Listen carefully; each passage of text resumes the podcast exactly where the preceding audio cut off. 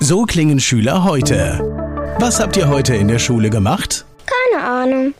Und so klingt der Speedlearner. Was habt ihr heute in der Schule gemacht? Heute haben wir sehr viel über Afrika gelernt. Soll ich bei den ägyptischen Pharaonen anfangen und bei den Zulu-Kriegen aufhören? Oder interessiert es dich in Wirklichkeit gar nicht? Speedlearning. Für bessere Noten. Wie wir vom Hoffnungslerner zum Speedlearner werden. Jetzt überall im Buchhandel. Speedlearning. Speed Learning, die Erfolgstechniken für Beruf, Schule und mehr. Mein Name ist Sven Frank und in der heutigen Podcast-Folge geht es um die leichteste Sprache der Welt, um eine internationale Sprache. Eine Sprache, die innerhalb von zwei Stunden, wenn man sich mit Sprachen etwas auskennt, und ansonsten innerhalb von 48 Stunden gelernt werden kann und mit der du im Anschluss mit über 600 Millionen Menschen auf der ganzen Welt sprechen und vor allem schriftlich kommunizieren kannst. Tja, das klingt zu schön, um wahr zu sein. Und das Interessante ist, dass bei der Anwendung dieser Sprache die meisten, mit denen man sich unterhält, in ihrer Muttersprache kommunizieren und diese internationale Sprache gar nicht als etwas anderes, als eine andere Sprache empfinden. Die Sprache, über die ich heute spreche, heißt Interlingua. Und Interlingua wurde nicht wirklich erschaffen, sondern Interlingua ist der gemeinsame internationale Wortschatz der europäischen Sprachen. Es hat sich im letzten Jahrhundert eine Gruppe von Sprachwissenschaftlern drangetan, nach dem Zweiten Weltkrieg, um herauszufinden, wo denn das gemeinsame Erbe römischer, also lateinischer und griechischer Wörter in den europäischen Sprachen liegt. Man hat die Sprachen Deutsch, Englisch, Französisch, Spanisch, Italienisch, Portugiesisch und Russisch genommen und geschaut, welche Wörter sind in drei Sprachen gleich oder ähnlich. Zum Beispiel Wörter wie Information, die international verstanden werden mit Information, Information, Information, Information, Informatia und so weiter.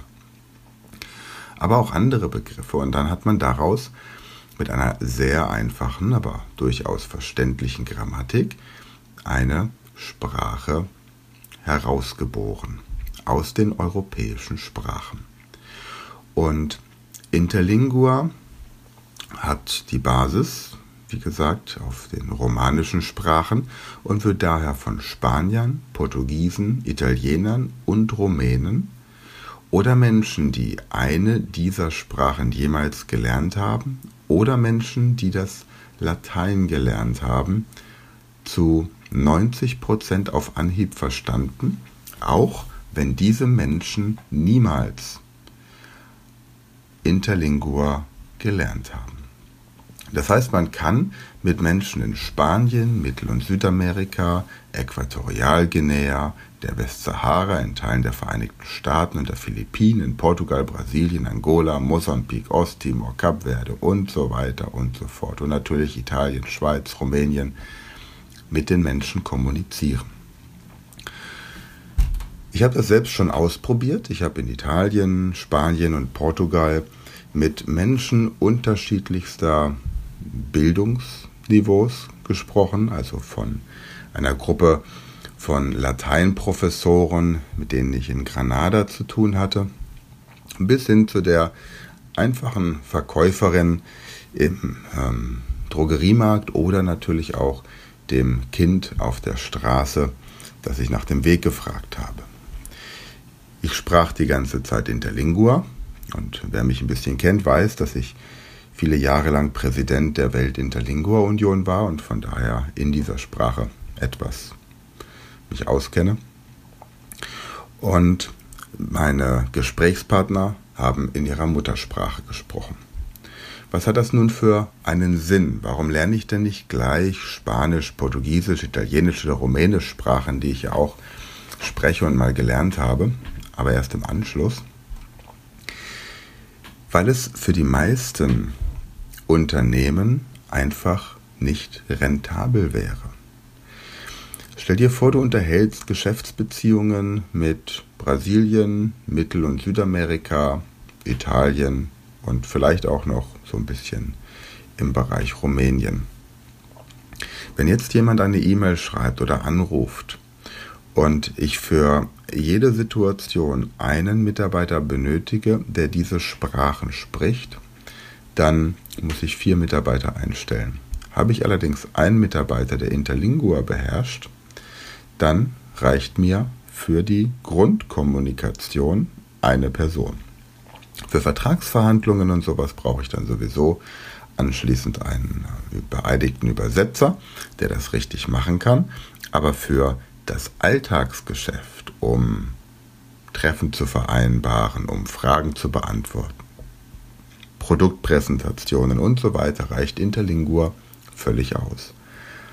Das heißt, Interlingua bringt mir auf der einen Seite die Möglichkeit, mit Menschen auf der ganzen Welt zu sprechen. Und wenn ich mir jetzt mal, ich habe von 600 Millionen Menschen gesprochen, das ist eine Zahl, die das Minimum darstellt. Wir haben ungefähr 390.000, pardon, 390 Millionen Menschen, die Spanisch als Muttersprache sprechen. 216 Millionen bei Portugiesisch, 65 Millionen für Italienisch und 28 Millionen für Rumänisch. Plus die Menschen, die eine dieser Sprachen jemals gelernt haben, plus die Menschen, die Latein in der Schule gelernt haben. Und jetzt plus die Menschen, die Französisch, Deutsch, Englisch oder eine andere germanische oder eben auch romanische Sprache, wie jetzt beispielsweise Katalanisch oder Sardisch oder Ladinisch oder so, gelernt haben.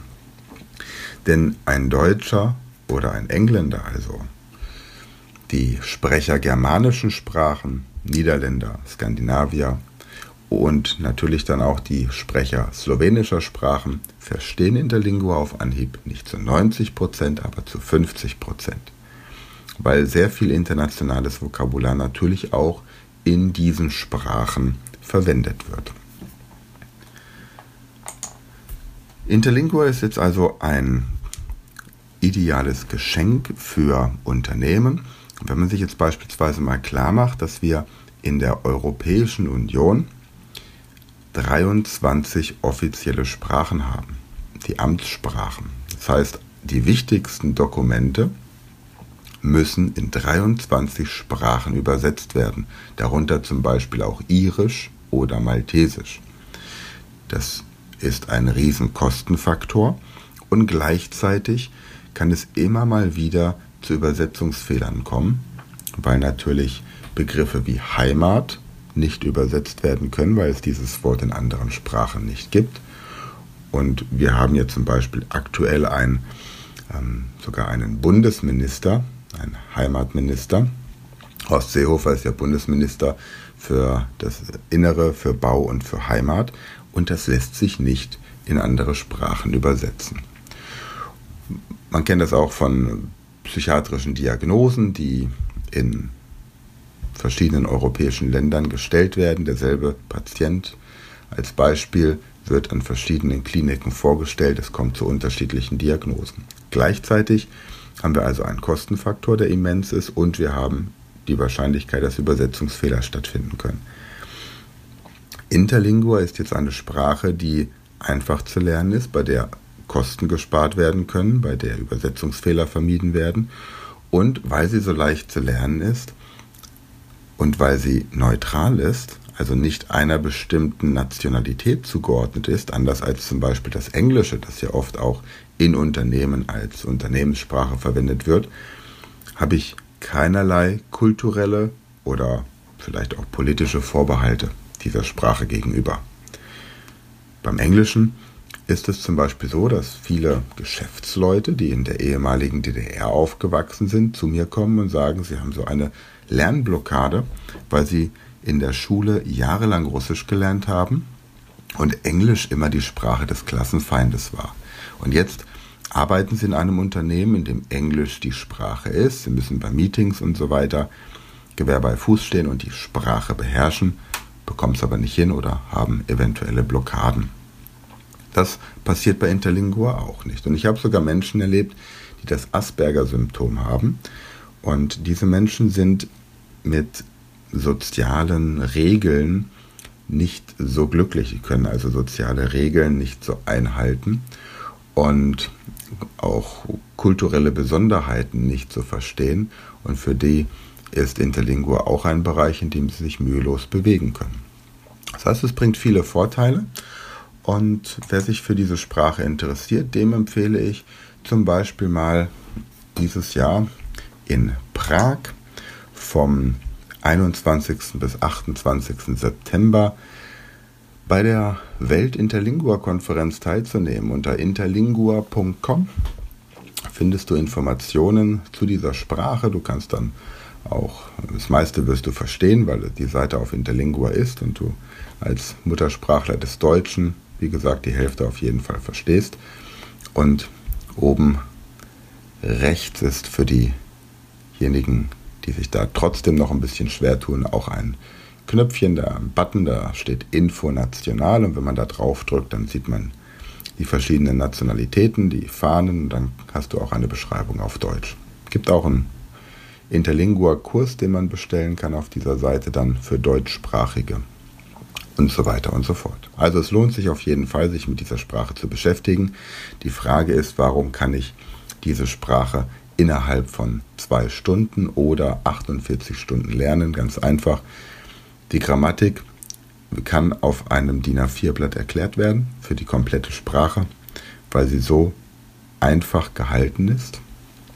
Und die restliche Arbeit ist dann einfach nur das Lernen von Vokabeln, die wiederum auch sehr einfach angewendet werden. Das heißt, es gibt keine Konjugationen bei den verschiedenen Verben und auch die Adjektive oder die Substantive werden lediglich in einem Genus verwendet.